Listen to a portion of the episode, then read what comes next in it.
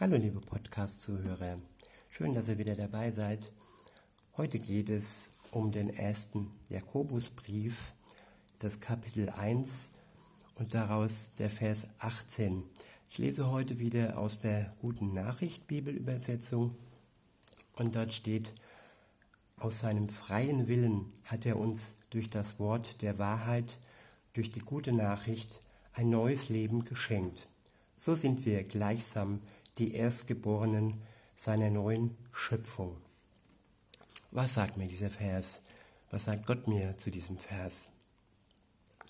Es ist ja oft so im Leben, nicht oft, aber bei dem einen oder anderen ist es zu sehen, dass er eine neue Chance bekommt, dass er sozusagen sinngemäß ein neues Leben geschenkt bekommt, dass er das Empfinden hat, noch, ein, noch, mal, noch einmal neu beginnen zu können. Das passiert manchmal nach einem Unfall oder nach einer Heilung, wo die Ärzte sagen, jo, das war schon irgendwie sehr, sehr knapp und sie haben praktisch ein neues Leben bekommen. Sie haben nochmal eine neue Chance und das hätte auch ganz schön in eine andere Richtung beziehungsweise im Tod enden können.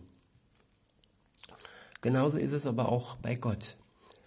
Er schenkt uns, er schenkt uns durch seinen Sohn eine neue Chance, ein neues Leben. Und das tut er aus freiem Willen.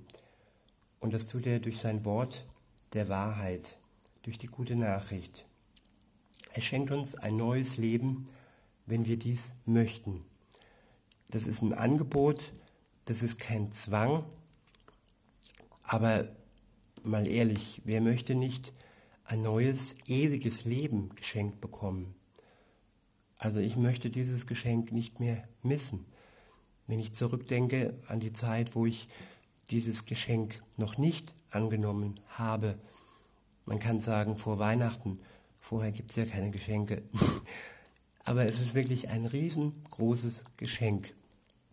Und das ist wirklich unverdient, es ist aus purer Gnade, schenkt uns Gott diese dieses Geschenk des neuen Lebens, des ewigen Lebens.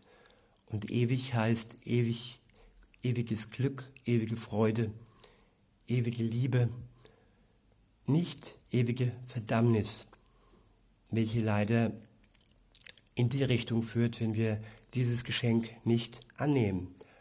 Aber nochmal, mal ehrlich, wer, wer möchte dieses Geschenk denn nicht annehmen, wenn doch keine Vorleistung nötig ist und wenn keine Erwartung dahinter steckt.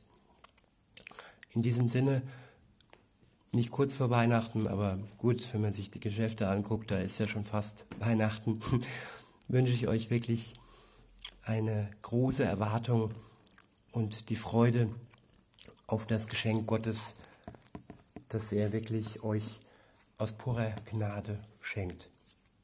Bis denne. Tschüss.